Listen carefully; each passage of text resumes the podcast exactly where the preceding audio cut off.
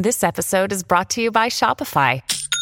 Forget the frustration of picking commerce platforms when you switch your business to Shopify, the global commerce platform that supercharges your selling wherever you sell. With Shopify, you'll harness the same intuitive features, trusted apps, and powerful analytics used by the world's leading brands. Sign up today for your $1 per month trial period at shopify.com slash tech, all lowercase. That's shopify.com slash tech.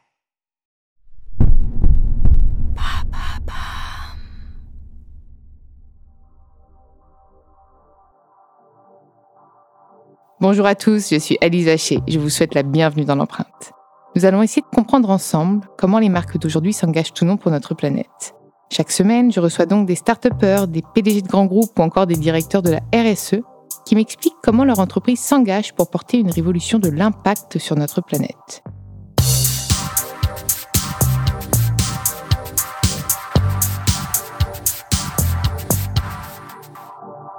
Dans ce nouvel épisode de l'empreinte, j'ai le plaisir de recevoir Mathieu Sabin, le responsable développement durable chez HP France, l'entreprise spécialisée dans la conception d'ordinateurs, d'imprimantes, d'accessoires et de services pour répondre aux besoins des particuliers et professionnels. C'est bien tout ça ce que j'ai dit? C'est parfait, merci. C'est bien tout ça, ça commence très français tout ça aussi. Je suis ravie de t'accueillir dans l'empreinte. Bon, Mathieu, c'est combien de temps que tu es responsable développement durable? Que c'est un poste, euh, c'est nouveau d'ailleurs, même comme intitulé de poste développement durable. Alors, ben, en fait, non, c'est pas nouveau du tout chez HP. Ah Alors, ouais parce que la personne que j'ai en place, Catherine, euh, elle était là depuis très longtemps, en fait. Enfin, très longtemps, elle était là depuis, déjà depuis quelques années. Donc, c'est pas du tout nouveau d'avoir des, euh, des responsables développement durable pays pour, HP.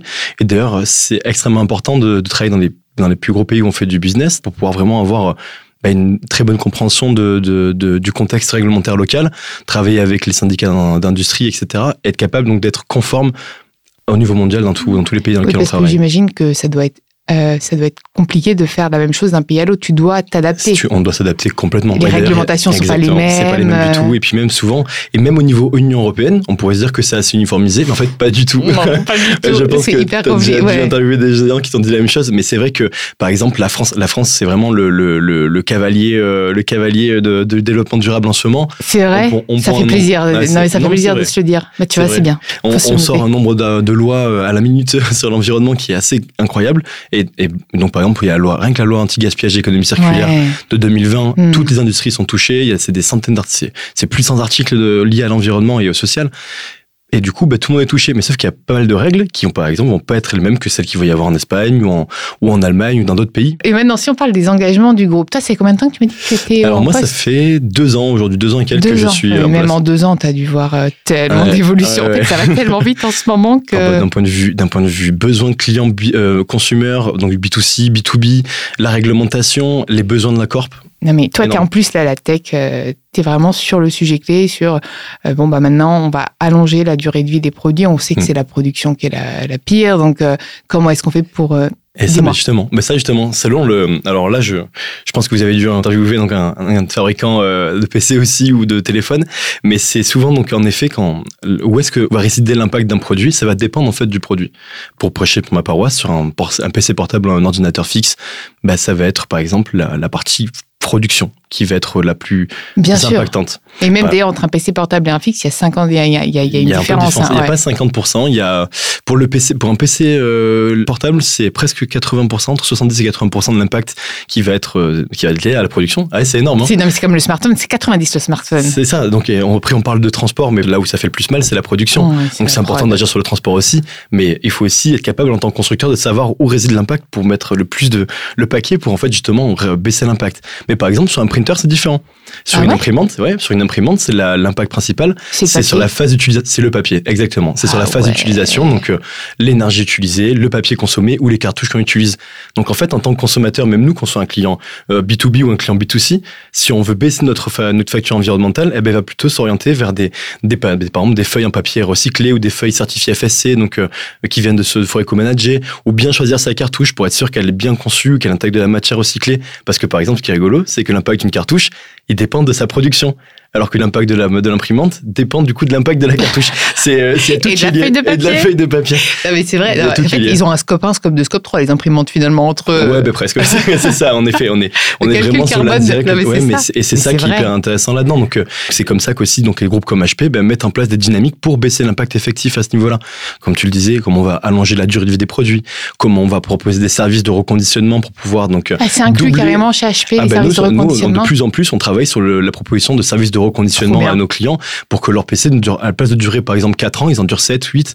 Donc c'est euh, donc c'est vraiment. Et comment euh, ça marche d'ailleurs un service comme ça? Ben, En fait, on va récupérer donc les, les, produits en fin de vie chez nos clients, on va les reconditionner donc euh, dans des usines de reconditionnement et ensuite on va les réinjecter soit chez notre client, soit les revendre sur des marchés secondaires. Donc du coup pour leur accorder une seconde vie. Et sinon ton client il a un bon d'achat quand c'est comme ça? Quand il reprend ou il n'y a pas Là, c'est surtout là c'est surtout par rapport aux clients B2B. B2B d'accord. Donc après, reprendre les flottes c'est bon à passer comme message d'entreprise qui savent pas quoi faire puisqu'ils sont obligés de pas se débarrasser des PC eh bien, évidemment. En fait, ce qui est, ce qui est rigolo ou pas, mais c'est initialement, il y a quelques années de ça, donc j'étais pas encore euh, dans la partie développement durable, j'étais même pas encore chez HP.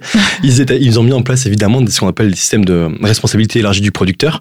Et de facto, on, le producteur avait l'obligation de, de, récupérer, donc de traiter les produits en fin de vie chez ses clients, soit via un système individuel, donc un opérateur de recyclage qui est choisi par le, par le, par le, le constructeur, soit via des systèmes collectifs comme par exemple écologique ou écosystème.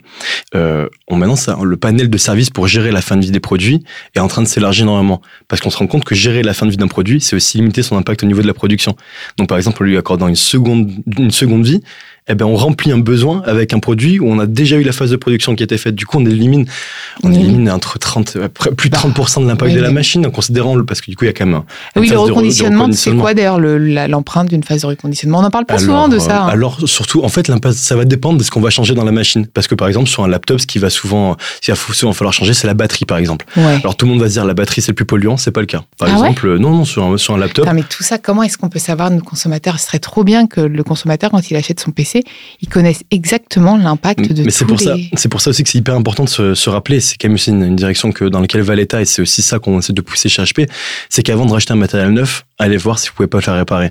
Parce qu'en fait, si vous le faites réparer, évidemment, c'est du reconditionnement, c'est du reconditionnement en chaîne courte. Si vous ramenez votre PC chez Fnac ou si vous chez un autre, chez un autre réparateur et que vous le répare, ben vous avez évité le fait de reconsommer un autre ordinateur. Alors par contre, ça aussi, ça implique le fait de, de, de, se dire, je vais pas acheter la dernière nouveauté avec le meilleur processeur, etc. Et de savoir aussi comprendre où réside son besoin. Ce qu'il faut, ce qu'il faut vraiment comprendre, c'est quel est mon besoin réel par rapport à mon produit et est-ce que je peux pas le faire tirer plus longtemps? C'est euh, c'est euh, c'est vraiment important ça. C'est très fair play ce que tu me dis. Tu es quand même un constructeur et, et tu nous dis d'allonger la durée de vie et ça je trouve ça bravo, chapeau. non mais c'est vrai parce que finalement ouais, tu es une marque, tu vends mais en fait tu as quand même une conscience, tu dis bah en fait ouais, mais d'abord essayer de réparer, essayer d'allonger la durée de vie de votre produit. Et après on verra pour la nouveauté.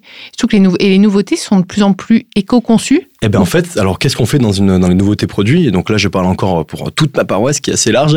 C'est qu'on va essayer de réduire donc cet impact. Alors, on a, on dit pas, c'est pas parce que je vous dis que par exemple la phase de production c'est la plus la plus émettrice le CO2 pour un PC qu'on travaille pas sur le transport ou qu'on travaille pas sur la partie usage, comme etc. l'usage. Hein, d'ailleurs, d'ailleurs, faites gaffe euh, quand vous utilisez vos trucs, les laissez pas en veille, laissez pas, ça. voilà. Donc en fait, on travaille sur, l'ensemble du cycle de vie de la machine, mais en fonction de notre compréhension, on va avoir telle ou telle action. Sauf que ben, nos produits, chaque année, donc qui vont, qui vont sortir, ben, ils vont intégrer donc de nouveaux, de nouveaux, de nouvelles évolutions et d'innovations. Par exemple, on va intégrer de plus en plus de matières recyclées dans la machine pour pouvoir donc ben, réduire son impact de phase de production. Donc, utiliser des composants qui existent déjà sur le marché. Quand on va utiliser du plastique recyclé dans une machine, c'est du plastique recyclé post-consommation qui a déjà une vie. On va donc réduire le coût d'extraction de, la matière première, de la transformation pour l'intégrer dans la machine derrière. On utilise aussi beaucoup de métaux recyclés dans nos, produits et on a même des produits comme le Dragonfly qui intègrent par exemple plus de 90 10% de, de, magnésium recyclé dans son châssis. C'est assez énorme. On, on, va donc utiliser donc l'intégration de matériaux recyclés pour limiter la phase de production, mais on va aussi par exemple tabler sur la, la réduction de la consommation énergétique, principalement pour les, ben, les, les, PC qui où leur phase d'usage est littéralement la consommation énergétique de la machine dans son utilisation. Pareil pour les écrans. Et on va aussi mettre en place pour les printers par exemple des systèmes donc de donc de d'optimisation de, la consommation papier avec euh, de, de l'impression duplex. Donc par exemple on va imprimer des deux côtés. Ça paraît pas, ça paraît, vrai, ça paraît pas, ça paraît pas, pas encore imprimé. Du bah, coup, parce que du coup, ils préfèrent sur l'utilisation, mais sauf que ça, c'est un petit, un petit éco-geste qu'il faut aussi savoir utiliser parce que, bah, en coupant deux, là, la quantité de papier utilisé. Et il y a plein aussi de petits logiciels qu'on va développer dans nos, nos, machines pour aussi accompagner donc le, l'utilisateur à baisser sa consommation. Et aussi, on va faire en sorte que nos produits soient le plus recyclables et réparables possible, évidemment D'ailleurs, c'est, tu me parlais du plastique recyclé. Donc, j'imagine que tu as encore beaucoup de produits qui utilisent du plastique. C'est lequel aujourd'hui qui utilise le moins de plastique recyclé? Parce que j'imagine que c'est pas une volonté, c'est juste que tu n'as pas trouvé Ah peut-être ben, le plastique à recycler. Alors aujourd'hui, sur l'intégralité de notre portfolio, Ouais. les, les machines sur lesquelles on va avoir le moins de, de, de plastique recyclé, euh, ça va pas être les PC. Les PC, on intègre beaucoup Ah ouais, de matière on a réussi recyclée. à on trouver. intègre beaucoup. Et puis, c'est les écrans, les écrans, voilà, euh, c'est ça. Les écrans, c'est incroyable. On en met énormément. Euh, les, les desktops aussi, on en met beaucoup, beaucoup. Parce que c'est plus facile à intégrer. Sur nos impressions laser, par exemple, on va avoir un peu moins de. C'est pareil pour la partie consumer. On a plus Ouais. dans la partie euh, consumer de plastique recyclé. Dans nos gammes professionnelles, on a un peu moins parce qu'on a beaucoup plus travaillé sur la partie usage, qui est la partie qui a le plus d'impact sur le printer. Par contre, on est aussi dans des grosses stratégies d'engagement d'intégration de matières recyclées. Donc là, d'ici 2030, on a On pourra 75 éviter. on, s'est engagé à ce que 75% de nos, de nos produits, donc et packaging en poids, soient issus de l'économie circulaire.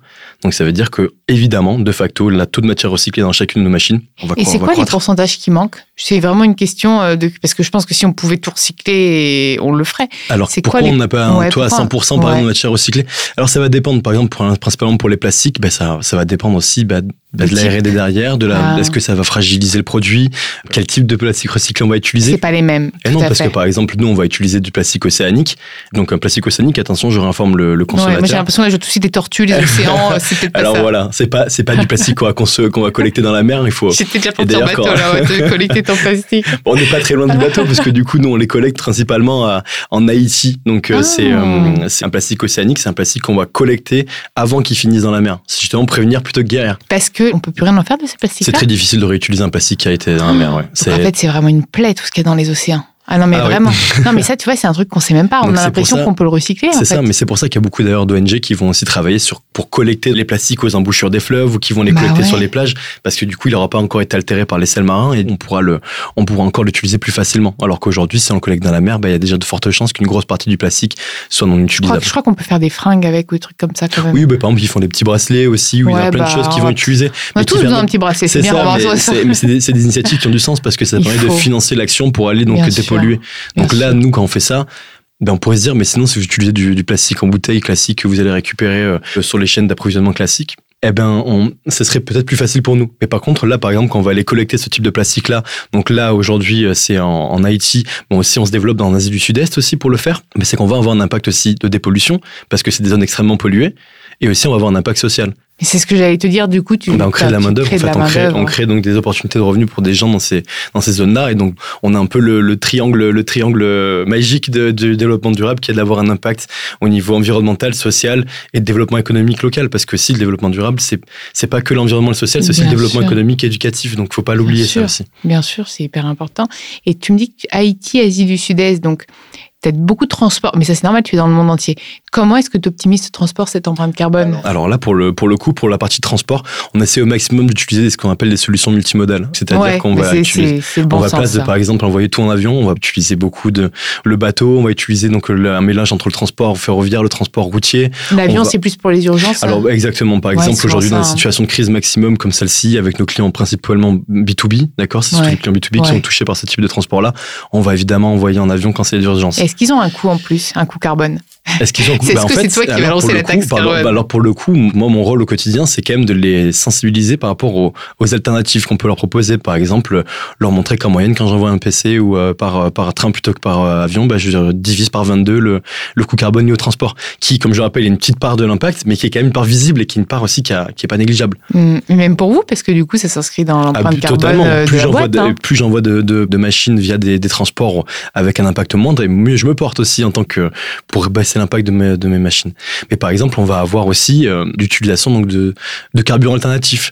Quand on va utiliser des camions, alors évidemment, on va utiliser par exemple des camions diesel Euro 6 par exemple, qui sont donc euh, des, Euro 6, c'est- oui, c'est des normes en fait de consommation euh, Il y diesel. en a tellement partout. Il y en a partout. Mais Mais, normalement, oui, en être- j'apprends toujours, c'est censé, génial. non, c'est censé être les meilleurs pour, pour vraiment limiter la pollution liée à ce type de carburant-là. Mais évidemment, le diesel, c'est pas forcément une solution long terme. Donc, on va utiliser, par exemple, beaucoup aussi de, de carburants alternatifs. On, on est en train d'utiliser, par exemple, par dans certains endroits, la livraison en camion électrique. On va utiliser, par exemple, un carburant que, j'ai appris l'existence, donc les carburants, donc, d'huile végétale hydrogénée, à pas confondre avec ce qu'on met dans le Nutella, avec le Nutella. C'est pas grave, je roule le Nutella. Attends, il pourrait être utile à quelque chose, le Nutella. Donc du coup, on va... et en fait, avec ces carburants-là, on arrive aussi à vraiment limiter l'impact. Alors évidemment, le transport ferroviaire, ça reste quand même euh, le must, hein, on va Bien pas se sûr. mentir. Mais ça met combien, par exemple, en. On met plus de temps. Ouais, mais combien ça genre, Euh, euh, alors ça, ça c'est, on, on va compter, on va rajouter quelques semaines quand même de plus sur En le. fait, il faut, faut retourner à la slow life. Eh Moi, je suis ben oui. italienne, hein, j'aime bien la slow life. Hein, la Dolce ça, Vita, c'est un sais. truc hyper important. Et ben Slow voilà, on devrait, on devrait- slow on devrait tout. faire une Dolce consommation maintenant. et, et si tu veux, L'offre Dolce. Exactement. Et si tu veux, en fait, là, ça vient toujours dans un travail d'éducation de, de, de nos clients. Plus là, B2B, parce que le consommateur Bon, va B2B, plutôt acheter. plus dépendant. en Voilà, temps, exactement. On va vraiment leur laisser de la faire, leur faire prendre des schémas de consommation différents, de leur proposer de plutôt se faire livrer leur PC, par exemple, en, en packaging multi-unité, donc ce qu'on appelle du bulk packaging, par exemple. Ouais, j'allais t'en parler du coup du packaging. Limiter, li- on va, on va là du coup avec du bulk packaging, on, on coupe vraiment drastiquement la quantité de, de, de matériaux utilisés. c'est quoi comme euh, Alors on va réduire en général le- pour pour pas se focaliser sur les matériaux mais plutôt sur l'impact général de ta machine. Quand je t'envoie un, un, un PC euh, euh, en euh, bulk packaging plutôt qu'en packaging unitaire, je réduis de 23%. C'est quoi un bulk packaging? Bulk packaging en fait c'est simple, c'est des grosses boîtes avec plein de PC à l'intérieur. Ah, C'est qu'en fait, ah la oui, place donc ça c'est d'avoir un vraiment pour les entreprises. Parce que moi, tout ça, je reçois pas un truc Oui, en bulk toi, tu reçois pas un Sinon, mais par contre, que- du coup, il y a deux stratégies pour baisser l'impact des packaging unitaires. Ouais. C'est aussi évidemment pour nos, nos, nos consommateurs finaux, donc les consommateurs, on va ici beaucoup travailler sur l'éco-conception du packaging. On va éliminer drastiquement les, les Le plastiques, plastique, ouais. évidemment, les en même temps, j'imagine que c'est ce qui vous permettait que ça se casse pas. Eh parce oui, que donc, entre- coup, faut travailler sur une solution. Mais c'est ça, parce que entre euh, renvoyer un PC qui finalement arrive cassé parce qu'il est éco, il est emballé dans du carton, et finalement mettre du plastique, et tu vois. Eh ben, c'est beaucoup de travail d'ingénierie. hein. bah, c'est ça, c'est que de la travail R&D, tout ça. On va avoir par exemple un packaging qui va forcément être plus lourd parce que ça va être de la fibre euh, de, de, de bois, enfin de papier recyclé qu'on va utiliser, donc c'est plus lourd que le polystyrène. Par contre, on va avoir le même taux de, de, de solidité pour protéger le, le produit dans la, dans, la machine, dans la boîte. Donc on arrive quand même à produire aujourd'hui des boîtes qui ont pas de, qui ont- on élimine un maximum de matériaux avec un impact lourd, et donc notamment les plastiques à usage unique. De toute façon, ça va être- ça va être interdit, hein. Voilà, exactement. Ça va Il y être a une interdit, loi, donc hein, il faut y aller c'est- tout de suite. hein. D'ailleurs, on transmet tra- le message. voilà, hein. on, travaille, on travaille dessus d'ailleurs aussi, déjà avec euh, HP sur cette loi. Alors nous, on s'est déjà engagé à des objectifs de- d'élimination de, de plus de 75% donc du plastique à usage unique dans nos packaging à l'horizon 2025. Euh, Ouais, On- on sera en amont. ouais, parce que, en plus, je pense qu'une fois que vous aurez mis le pied dans l'étrier, vous allez trouver des solutions pour les exactement. Et puis, là, et puis tu vois déjà que sur la partie PC, on est déjà bien, bien Ouais. engagé, on a bien Puis en fait, plus on avance et plus il y a de solutions qui se créent. Tout Et je fait. pense que quand tu as des entreprises comme HP, justement, qui peuvent investir dans ces solutions, qui montrent qu'ils sont clients de ça, bah, ça fait que euh, encourager les porteurs de solutions à trouver des choses et, Et des puis, et innovations. puis, je pense que les clients en tant que tels aussi euh, sont contents de voir l'évolution. Peut-être que ça vient pas forcément, eux se disent pas, bah, c'est quelque chose que j'aurais demandé initialement, mais je le vois maintenant, je, je trouve que c'est pas mal. Et en fait, au final, on voit quand même que les, les courbes donc de tendance, les clients euh, consom- consommateurs comme les clients professionnels, les, les clients publics, les clients privés, il y a quand même une évolution qui va vers le, ils auront besoin d'avoir un, un produit éco enfin qui, Et qui surtout si on parle du B2B. Le B2B, Ah ben ils mesurent leur empreinte carbone. Donc tu fais partie fait. de leur empreinte. Ah ben, Donc en fait, plus t'es green, plus ils vont aller sur ces vertes. Fait, vous êtes, moi, c'est ce que j'aime aussi, c'est que ça va devenir un cercle entre guillemets vert et vertueux. C'est qu'en tout cas en B2B, en B2C, on est plus responsable. Mm. pas- je pense que demain, c'est pas demain qu'on va, qu'on va mesurer notre empreinte et nous dire, euh, tu sais, toi là, euh, attention. Mais ça peut arriver en même temps. hein. Mais déjà en B2B, c'est le cas. Donc plus toi tu seras vert et tu fourniras du matos vert, hein, en- je vais parler, euh, voilà, bah mieux ce sera. Exactement. Et puis, alors, en fait, qui, ce qui est hyper important maintenant, c'est la transparence qu'on va accorder, qu'on va donner à nos clients.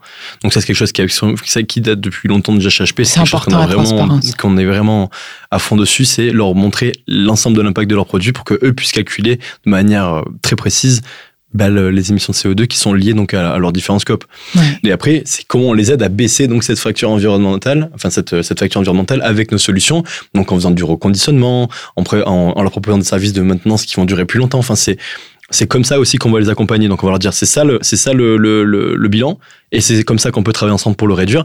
Et puis surtout aussi euh, nos clients ne nous attendent pas forcément non plus pour faire des stratégies. hein. J'ai beaucoup de grands clients qui vont me dire, bah alors toc toc toc, alors c'est ça la facture environnementale. J'ai pensé à ça, ça, ça, ça. T'en penses quoi? On pourrait faire comment? On pourrait, enfin, et, eux-mêmes, ils ont des stratégies en interne qui va permettre de baisser leur impact. Parce que pour certaines entreprises, l'IT ne représente qu'une part infime de, leur, de leurs émissions. Par exemple, dans le bâtiment ou Ah oui, oui, dans, dans voilà. oui, d'autres dans d'autres industries comme par exemple la banque ou d'autres euh, d'autres dans d'autres industries dans, dans l'industrie tertiaire bah, évidemment l'informatique qui est donc bah, la- la- qui permet de produire en fait les services eh ben, ça a une, c'est une facture, c'est une émission qui est quand même non négligeable. Donc, ils ont besoin aussi de prendre beaucoup d'actions à ce niveau-là. Mais en fait, ce qui est rigolo, c'est que les besoins de nos clients privés vont être extrêmement axés, par exemple, sur la compréhension de l'impact de CO2. Les, besoins des clients publics vont être beaucoup plus poussés vers la réparabilité, vers le reconditionné. On va avoir des clients consumers qui vont être aussi de plus en plus euh, friands donc de, de packaging qui, ont, qui embarquent moins de polystyrène ou autre. On va avoir évidemment de facto, euh, le, on, a, on a une évolution du marché vers le, ce besoin d'éco-conception de compréhension d'impact bon d'éco-conception. C'est bon signe. Bon, après, faut qu'on faut qu'on accélère tous, mais franchement, c'est bon signe. Et c'est quoi d'ailleurs, toi, tes, tes next steps? En tant que responsable environnement. Ouais, c'est quoi tes gros projets là, par exemple Moi, c'est par exemple notamment stimuler la collecte de, de, produits en fin de vie parce que ça, souvent. On en fait quoi, tiens eh ben alors, on, on, les traite très bien. Ils sont tous traités en France d'ailleurs. Toutes nos, toutes nos imprimantes et tous nos PC HP. Demain, mon PC est mort. J'en fais mmh. quoi Toi, par exemple, tu peux le ramener là où tu l'as acheté pendant, sur une surface. Par exemple, je, sais je bah, tu peux l'amener par exemple sur une surface de plus de 400 mètres carrés. Tu vas chez la Fnac, chez Darty, n'importe qui, tu peux leur ramener ton PC en fin de vie. Et ils peuvent donc euh, le, le, faire, retraiter. Ils vont travailler donc avec des éco-organismes qui vont actionner des leviers d'opérateurs recycleurs qui vont venir collecter, recycler un bonnet du forme et être capable aussi de reporter à l'État donc les quantités de, de produits qui ont été bah, mis en marché. Nous on dit, on donne à l'État donc la visibilité sur la nos mises en marché et puis l'éco-organisme voit euh, combien en fait a été été collecté vis-à-vis de ces mises en marché et, et donc l'État donne des objectifs. Là, nous, on doit L'objectif aussi, c'est de permettre donc de simuler cette collecte pour nos clients, nos clients B2B et B2C, donc en, en rappelant que donc il y a des programmes de collecte, en rappelant que ça sert à rien de laisser son PC euh, moisir dans son Il y en a plein, j'ai vu des chiffres incroyables sur le nombre d'appareils IT qu'on a à la maison qui sont morts ou en fin de vie. Surtout que le stéréotype, on pourrait se dire que euh, en fait la machine elle va finir enterrée dans un sous un terre, c'est pas vrai du tout. Hmm. Les taux de les taux de recyclabilité par exemple pour les pour les produits HP, ils sont à plus de 90%. C'est-à-dire que si vous ramenez votre machine, alors évidemment il va y avoir des, des, des facteurs qui vont faire que ce sera plus ou moins par rapport donc aux performances de l'opérateur aussi ou de, des, filières de recyclage. Mais par exemple, on va avoir une, la vaste majorité de notre produit où on peut réutiliser les composants derrière, on peut réutiliser la matière première. C'est-à-dire qu'on limite l'utilisation de l'extraction de matières de ressources limitées en fait, en, en permettant ça. Donc c'est vraiment Là, par exemple, on va, c'est vraiment stimuler cette économie circulaire. Là, la vision d'HP, c'est stimuler l'économie circulaire au niveau global et en local. Et moi, mes next steps sont principalement euh, orientés vers, euh, vers ces, vers ces actions-là, ouais. Donc, si tu avais un mot de la fin, un mot à donner à nos auditeurs, ce serait quoi? Ah, Si j'ai un mot à donner à nos auditeurs, je pense que ce serait vraiment euh, consommer oui, mais consommer en, en, prenant en considération vos, vos vrais besoins et, consommer, et rapporter vos PC. Et rapporter vos PC. et rapporter, et smartphones, tout ce que vous avez. Exactement. Ouais. Oh, merci. Merci beaucoup d'être euh, d'être venu dans l'empreinte. J'ai appris énormément de choses et ça me rassure de voir des entreprises qui se bougent comme ça et puis bah des personnes derrière euh, derrière ces postes-là. Donc bah deux ans, bah je te dis là dans un an ou même dans deux on ans, tu vas, on se reparle. Tu auras déjà avancé, euh, je pense, à une vitesse grand V. Merci beaucoup pour ce témoignage. Et merci à toi. merci à vous d'avoir écouté cet épisode. Vous pouvez retrouver tous les épisodes sur toutes les plateformes de podcast ainsi que chaque semaine sur thegood.fr. N'hésitez pas à liker, partager et commenter le podcast. À très vite.